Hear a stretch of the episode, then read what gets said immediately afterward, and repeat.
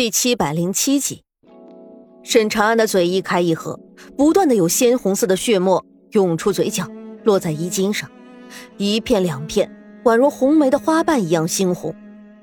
刘子云，我发誓，我沈长安踏出青云阁之时，便是我沈家踏灭青云阁之日。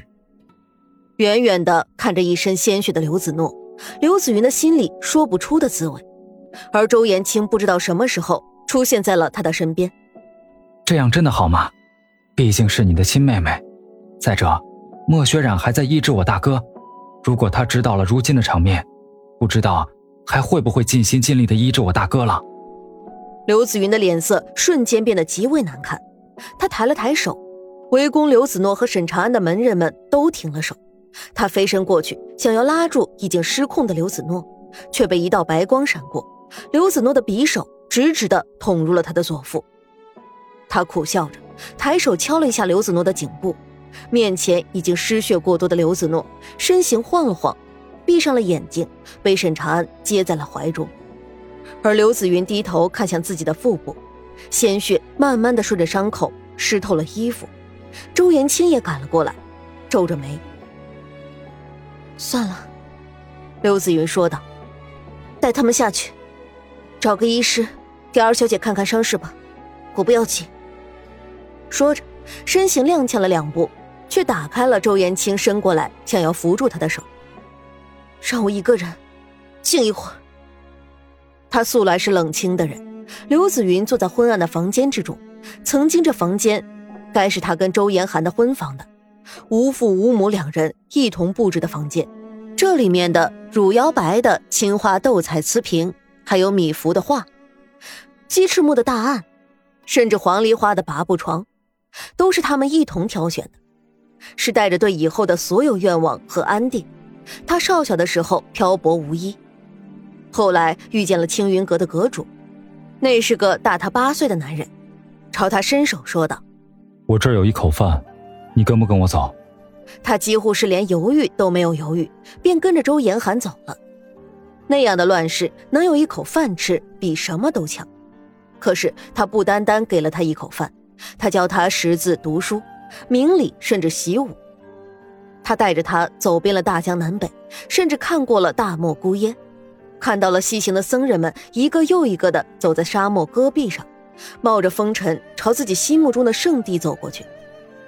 那些人甚至执着的有些可怕，走着走着累了，便就坐在地下。任由风沙掩埋。可是他却不同，是周延寒背着他一点点的背过沙漠的。刘子诺是沈长安给了他一条命，那么周延寒何尝不是给了自己一条命的男人？凭什么？凭什么他刘子诺的男人命就更贵重一些？那是在大婚前，他无意间提起了母亲的遗物，如今尚且还在沈王府之中，周延寒却放在了心上。为了在大婚的当天给他一个惊喜，而一个人孤身去拿，却偏偏遇上了沈长安，却偏偏那日沈长安擒到了周延寒，关在了地牢里。地牢里那些人为了讨好这个沈家世子，想要掏出来周延寒夜探沈王府的原因，想要问出来背后指使，就为了他断骨散。那可是断骨散，是让人生不如死的毒药。就是因为沈家那些人以为周延寒活不下去了，才会扔到木板上拉到乱葬岗。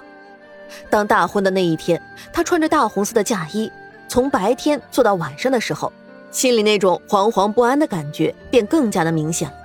他低头看着自己的手，那是止不住的颤抖。他终于意识到出了什么事情。可是纵然这样，沈家的门那样的高，他根本就进不去。多方打听之后。终于从那帮喝醉的奴才口中知道究竟发生了怎样可怕的事情。当他跪在乱葬岗里，扒来找去，将无数人的尸体翻过去，一张又一张陌生的脸从面前掠过，就连哭泣都变得没有力气起来。手轻飘飘的，脑袋轻飘飘的。周延寒，周延寒，你这个骗子！说好的要娶我，你这个骗子！他在乱葬岗找了三天三夜，终于看到了被埋在死人堆下面，就剩一口气的周延寒。他大红色的嫁衣已经污浊不堪，蓬头垢面的抱着周延寒，哇的一声放声大哭起来。可是他却还是朝着自己轻轻的用尽全部力气笑了。他知道他是什么意思，别哭了，再哭就不好看了。为了保住周延寒的命，为了遏制住断骨散的毒性，为了能够让周延寒在毒发的时候少一些、再少一些痛苦，这些年他跑遍了大江南北。也是在这个时候，无意间发现了。原来流落人间的亲生妹妹，竟然就是被沈长安放在心尖上的人。他恨，他怎能不恨？恨命运玩弄，恨世道不公，恨这一切。所以，一个绝妙的报仇计划在心头升起。他要让沈长安尝尝这一切，尝尝明明即将得到所爱之人，却又失去；尝尝无可奈何，尝尝命运捉弄，甚至好好的尝一尝这断骨之痛。所以，他设计了让沈长安和刘子诺两人在山谷遇险，青云阁数百人重伤沈长安，让他几近昏迷，内伤严重，让他看着刘子诺被迫嫁给郑长生。所以他挑拨郑长生去放火烧死沈长安，却故意将郑长生烧死，营造了郑长生是为了救沈长安而死的假象，让刘子诺彻彻底底的摧毁沈长安的内心，然后他再出面接回刘子诺。威胁沈长安就范，这一切都按照他的计划原原本本的发生了。他的确有种大仇得报的痛快，可是，在看到昏迷的周延寒的时候，他却不知道为什么更加的难过了起来。他变了，不再是周延寒口中那个欢快的小黄鹂，也不再是除恶扬善的青云阁弟子了，他变成了阴险狡诈，利用着自己最亲的人。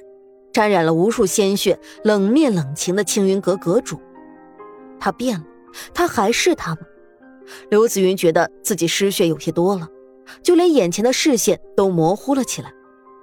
腹部的疼痛像是已经被身体所习惯了一样，他连眉头都不曾皱一下，伸手拔掉了身上插着的匕首，鲜血注入一样涌了出来，身体似乎更冷了一些。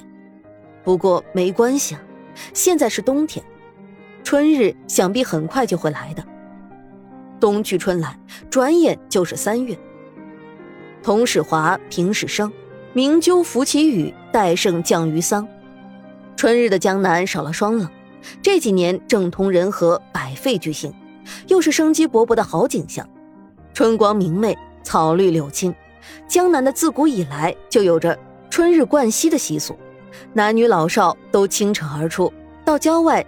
散步踏青，用柳树的枝条沾了刚刚化冻的春水，轻洒全身，用来洗尽尘埃，去旧迎新，盼望来年没有不祥，消灾去病。一架马车早早的便停在了城东郊一处景致极好的位置，马车的帘子被人撩起，一个身着白衣的男子先下了车，身姿端雅无比，引得过路女子都投去了好奇的目光。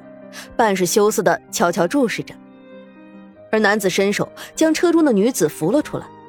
这女子穿了一身鹅黄暖杏色的春衣，柳绿色的裙子下摆刺绣着精致的柳叶和兰花的花卉，乌黑的头发梳了一个妇人的坠马髻，只是簪了一枚青簪，再没其他事物。只是眉眼清丽无端，明眸皓齿，宛若春水。男子握住了她的手。两人衣着之间，腰带竟然竖得一模一样，都是兰草花卉，宛若佳偶天成。周围的女子艳羡不已，却见那女子也生得极美，不平之心反倒消去几分。也不知道姐姐和姐夫今日何时才来。如今王府事忙，真是难得来一回江南了，倒是要好好看看这里的景致。说话的人正是刘子诺。而沈长安握住他的手，轻轻的藏在袖中捏了捏，在外人面前这样亲昵的小动作，让刘子诺羞红了脸。两人虽然已经成亲两年，但是如今却还如新婚夫妇那样，蜜里调油，你中有我，我中有你，认识谁也插不进去。姨姨姨夫，一个清亮又带着稚气的女声远远的传了过来，刘子诺的脸上带了笑意，看了过去。朝自己奔过来的小姑娘，穿着嫩柳色的小裙子，套着鹅黄的小鞋，身上还系着一个蓝草的香包。